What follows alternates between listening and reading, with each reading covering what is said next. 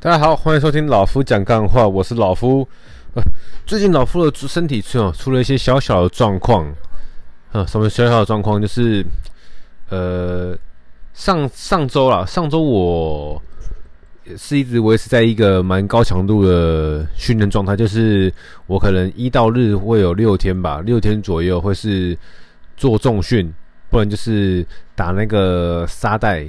哦，打沙袋做一些哦格斗套路的训练，那不知道为什么，是不是过去没有这样子这么密集的训练，或是说这么高强度的刺激的训练，导致说我的身体负荷不了哦，所以这边也要跟那个大家呼吁一下，虽然说我相信很多听众应该是没有这么热爱热爱运动，但是还是要跟一些在追求刚开始尝到禁果的人吼，就是哎哇。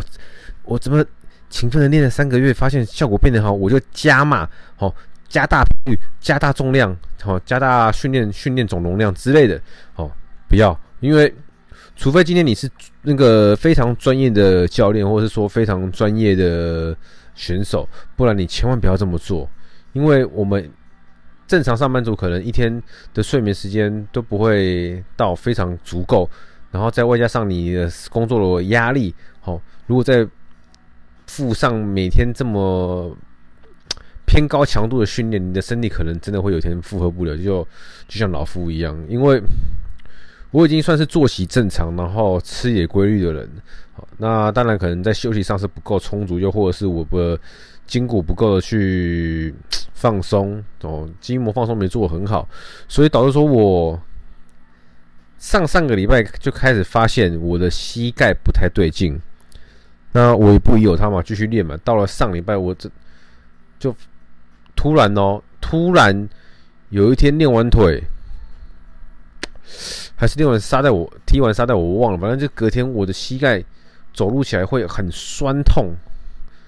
那后来就发现自己心会担心啊，担心什么？担心会不会是十字韧带受伤了？它没断，但它受伤了。然后，如果我没处理好，没处理得当的话，我可能未来就不用再运动了。我很担心啊，所以我就去找了一个复健科挂了号，然后跟他讲了一下我的状况跟我的观察，那他就直接帮我安排做这个超音波检查。那我不确定他的检查是不是就没问题，还是我我们需要去多找另外一间检查做一下比较一下，就是反正。医生让我的担心一遇消失，他就说：“哦，你这个是肌腱发炎，哦，那这肌腱就是我们使用过度嘛，使用过度它承承承载不了这么大的压力，所以它哦发炎了，它受伤了，哦，右脚比左脚严重，哦，两脚都会不舒服，有时候睡觉的时候，刚入睡的时候是会有那种酸痛感，阵阵的酸痛感。”在膝盖前膝盖软骨中间那个位置去按压，它会特别的明显。正常应该是不会，你们可以按按看自己那个膝盖中间比较软的那一块，哦，膝盖骨偏下下方靠小脚踝那个哦，叫偏下方一点点，然后的软软的那边，哦，我是蛮蛮蛮酸痛的。那听完之后我就比较安心了，那所以就开始就是积极的帮自己做周围的肌肉放松，然后还有。诶，热敷，好，那也这么操作了大概一个礼拜多了啦，它没那么快好，因为我自己上网也爬了一些功课，肌腱受伤发炎，它康复的速度会是肌肉的时所需的时间会是肌肉的三到五倍啦。那当然这是网络上查到某一篇文章是这样写嘛，宁可信其有，不可信其无，所以我就降稍微降低了一下。自己的训练量啊，再加上说，不知道是不是因为过度的挥拳，然后我的小手臂、两手小手臂的骨头也会不舒服。但是骨头本身不会不舒服，所以应该也是我的肌腱也受伤了，就是被我过度使用。然后我就让自己大概休息了三到四天没运动，我开始全身不自在。那我又去运动，哦。我不自在完之后，我就就去就决定，哎，那我应该修了这么多，应该可以了。然后我就就就去开始想说，哎，我避开腿，那我先从背开始练好了。大比较大的肌群，胸背腿来说，胸的肌群是最小的，我就练背。哇不得了哇！练完背回家，双手剧痛诶，脚还好，但是双手就很痛。然后大概隔了两天吧，我整个背好像背和那个轰轰炸机炸到一样，超级酸痛的。然后我就想说，我自己啊，就或许有些人在这个时候就可能就放弃了。对，那你你问我有没有放弃念头？我也有放弃的念头，但我告诉我自己不行，我要坚持下去。我都已经培养好这么久的，对我来说是个好习惯的。那如果今天开始慢慢慢慢的让自己怠惰的话，未来我的螺丝就会松掉，我可能就再也不会去健身房之类的。我就有这种念头想，我说哦不行，那怎么办呢？你动也不是，不动也不是啊，所以我就。开始帮自己哦，再制定一个新的菜单，就是把我的训练频率跟那个训训练频率降低，跟训练量降低。就举举个例子，比如说我们二头哑铃弯举，我本本来是举十二公斤，十二公斤十下六组，那我就可能变成八公斤十下四组，就还是让自己维持在有一个训练的习惯上面的，然后把休息时间再拉长一点点。好，然后我们去专注在离心向心的这个节奏，也把它放慢一点，多感受肌肉的感受度。那看能不能借此就是当做一个从头开始啊？就当我是我是健身的新手，我是个菜鸟，然后我哦重新开始，然后慢慢的再把地基再打一次。我的想法是这样子啊，我的想法是这样子。所以说，从上个礼拜到这个礼拜开始，我就是慢慢的。在做这样子的调整，哦，真的常常有一句话，快就是慢，慢就是快。我那个时候，因为我我想要赶快去比赛嘛，哎结果九月的时候，这次的呃那个全院是在高雄，太远了。那总之我是很想要赶快有再让自己这个备战状态，所以我就加大频率次数来操练自己，然后最后导致自己现在没办法去做一些正常的训练。这就是所谓的快就是慢，反而让自己整个形成大地延，好让这个自己的成长进度也拖延到了。就这个啦，今天主要是跟大家分享说，就是不要过于心急啊。好，假 King 弄破袜，我就是个很好的案例，然后让自己的这个。身体落在一个非常好，不适合再次回到以前强度的训练。不要说强度一样强，甚至做到强度八折吧，做个八折，我的身体现在都觉得负担很重。对自己的身体，自己最明显。你就是我们撇除那种过度纵容自己的情况下，自己的身体自己最了解，就是你是不是真的超过头了？你的身体会反馈反馈在给你的平常的日常作息。哎，所以啊。当然，你没有在没有在运动了，你们可能就也不会有特别这种感觉。但是我有在维持运动的人，那奉劝一句话，不要让自己哦超超超过头，超太累。好，今天前言讲的比较多了，那今天也是要跟大家分享一下这个银行。好，最近很啊，最近你们要有一个观念，好，给你们一个观念。因为这几年来说，银行并银行啊的频率哈，过变得比以往还要高。好，我相信啊，我相信未来会有更多银行合并哦，小中中型的买小型的，大型的买中型的，这类类似这样子的情况越来越，因为因为在对银行来说啦，就是。台湾的银行太泛滥了。台湾什么东西？因为台湾真的地很小，所以什什么东西都很泛滥。好，那台湾的银行太多太多太多了，人的选人们的选择太多了。所以说，你们要知道，今天银行跟银行合并是一件大事，没错。那如果你今天所在的银行是被买走的，比如说，好，富邦银行并日盛金，哦，你是日盛的客户，那要被富邦买走了。那不会是坏事啊，因为富邦也是大银行嘛，对不对？那你们不用担心的是什么？你们不用担心你们在日盛的活存、定存、基金、债券、股票等等之类，就是你在日盛这家银行，哈，或的，或者不是，或者是说，我们你你在某一间银行要被你在 B 银行要被 A 银行买走了，这 B 银行里面呢有什么东西？你在那边有什么？到那边你一样有什么？对，所以对在金融并金融这件事情来说的话呢，对客户是最没影响的，影响最大的是两间要合并的银行。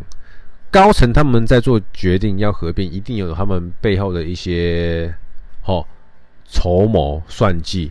那但是在底层的员工呢？诶，到时候合并完之后就会是腥风血雨了。对，不在这个圈子里面，你就会不不太清楚。哦，什么叫腥风血雨呢？哈，今天 A 银行把银行被 B 银行买走了，那 B 银行跟 A 银行。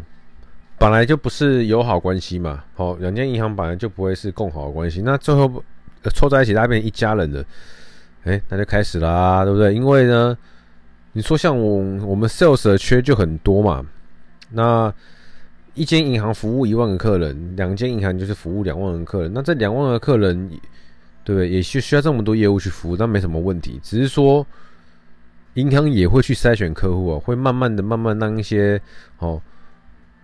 不适合的客户就放水流啊，靠边站啊，巴拉巴拉等等之类的。那不过，哦，不过往上一点呢，哦，开始走上主管各部门主管级的人，人家就不一样了。什么意思？就是主管的位置没那么多啊。主管的位置没那么多，所以这个时候呢，哈，各个主管就会开始呢，人人自危啊。为什么？因为会担心自己到新的新的地方被被斗争给弄走嘛。因为不要说银行，各个地方都会有斗争啊。好，那当银行这样子的盈利单位里面，一定也会有斗争。所以说，主管们哦就会人人自危。那人人自危呢，就会为了要确保说自己的在未来。哦，被新的东家哦，可以看看得到保有一席之地，那我就开始逼迫下面的人，好，你们要做到这个业绩的一百二十趴、一百四十趴、一百六十趴、两百趴之类的哦。那当然了，那些主管们他们为了自身利益着想，他们得这么做，无可厚非嘛。那下面的业务也也可以有一样的想法，就是我未来我要被为。新东家的主管看到说我我是个可塑之才，我就现在赶快把业绩做好一点。但我觉得没那么尽能啊，什么意思？就是未来的银行，未来的银行，他们买这买买 A 银行买 B 银行啊，A 银行买 B 银行最大最大的需求不会是买你们这些员工，在我的认知是这个样子啊？为什么？因为。我买了 B 银行，是因为 B 银行他们服务的这些客人，好，在过往的产出让我看到是惊人的，好，这些客人的这个贡献度哦是可观的，所以我最终最终呢，我 A 银行想要买 B 银行的客人，那 B 银行的那一些员工不是我真正想要的，那。怎么办呢？那我当然会 A 行就会给一些比较好的条件，先让 B 银行的人过来哦。表面上我们就是好好相处哦，实际上呢，如果你是 A 银行，你会怎么做？就有点像是当初大陆开放说哦，欢迎全球的的人来我们大陆设厂哦，我们的人工很便宜哦，把因为大陆要把外面的技术导入进来，学走就可以把你赶走了嘛。所以说，对我来说，A 银行跟 B 银行合并，那 A 银行最终是想要 B 银行的客人跟 A 银行的一些技术，好，把这些技术跟客人给吸纳进来，为我 A 银行的人使用完之后呢，那 B 银行的这些人就可以慢慢的给我滚了。对，所以说银行跟银行合并这件事情呢，客户是最不用担心的。好，要担心的会是那些员工。对，所以这个是跟你们分享一下哈，金融、金融、金融并重这件事情呢，好，你可能没遇到。我所谓的你没遇到，就是你是使用者，你是某间银行的用户，但是你可能没遇到，你现在还没遇到。那未来如果你遇到的话，你也不用太过于担心，对，因为有些人就会过度担心啊，怎么好恐怖，我要去那，我要先去那个 B 银行把我的账户给结清。对，有些人会这样过度担心，那其实真的不用。像是哎、大家应该如果都是七八零年代的人，应该是有印象，台北银行跟富邦银行，好啊啊，富邦银行买了北富，买买台北银行就变北富银，好，国泰跟世华，呃，以前有世华银行，好，那国泰买了世华就变成国泰世华银行，哦，这就是种金融病、金融肝，这是比较过去很久以前的事情，发生到现在，你们看到的哦，台北富邦，哦，国泰世华，那。在未来又并了新的银行，那就就就是未来的事情嘛。反正你们如果哦是使用者，遇到自己的银行要被买，自己在使用银行要被买走了，你们不用去过度的担心，好吗？因为老话一句，要担心的会是那些员工。那银行跟银行并这个合并的过程中，哦，对于要被卖掉那个银行，其实。站在员工面来说的话，它是会有非常大的震荡的，像地震一样。为什么？因为会变得很混沌、很混乱。比如说，我们跟客户做做一些什么介绍，然后客户都会有他们自己 murmur：哎，你们不是要卖掉了吗？啊，你现在叫我买这个对吗？到时候会不会我买了之后你人就不见了？会不会我买了之后我的钱不见了？哦，客户会有各种脑补，所以说对我们在做业绩面来说的话，会相对性的困难会再更增加一些。对，但那当然，这不会是我身为一个业务就是要去逃避做业绩的一些借口，只是说，它确实会是增加我我们所谓的成交的那个困难度，因为客户会，客户本来平常就会有比较多疑惑了，再加上这件事情套进来，会然后会更变更麻烦。那只是说，因为你跟客户的熟悉度、熟悉度哈、掌握度久了关系，所以说可以慢慢的让客人。在这个要合并的事情出来之后呢，哦，花了点时间让客户哦 calm down 冷静下来，让他们知道说，哎，你都还在，哎，老夫你都还在，哦，你给的建议不是乱给建议的，是也是可以透过时间去考验的，那就可以再慢慢的再做回做回来了，对，那也不知道什么，今天跟大家讲到这个金融并金融事情，对，我是。对啊，反正刚好刚刚好自己也有遇到了，刚好自己也有遇到哦。好了，对啊，我们我们公司要合并了，我们公司被卖掉了啊。反正要被卖的公司有有有几间银行嘛？哦，那过就让听众自己去猜我是哪一间呢？哦，猜猜猜对我也不会承认的，就这样子啊。因为毕竟我们银行好像也不太适合在外面讲一些微博诶。对，反正我不会承认我是哪间银行哦。反正要卖银行就那几间。那慢慢的，公司有一有一些明比较明确消息出来。那老夫未来会不会在这家银行呢？其实，哦，我们话先不要说太早，因为时间也还没到。只是说，我在金融业也没很资深呢，其实也才真正的金融业、银行业，其实也才差不多四年多资历而已。所以我认为我还有很多的。机会可以看看哦。有时候我未来会不会留在这边，不一定。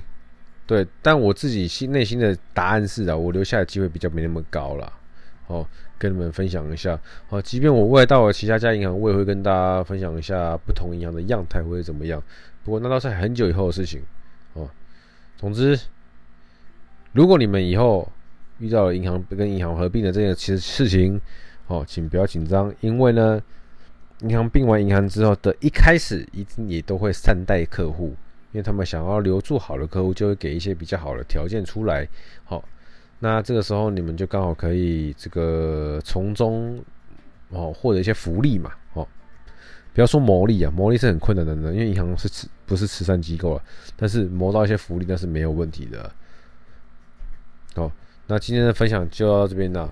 好，今天主要是跟大家分享我目前最近的生意状况，那也跟你们讲一下，说我就看到了很多哦，客户知道银行要被卖掉了，然后就会搞得紧张兮兮的。然后，那你们在听的人千万不要让我瞎紧张，好不好？答应我不要瞎紧张，没有必要，看起来真的很蠢哦。最后还是一样，人生少一点比较跟计较，你会过得比较快乐。我是老夫，祝大家新的一个礼拜工作愉快。好，拜。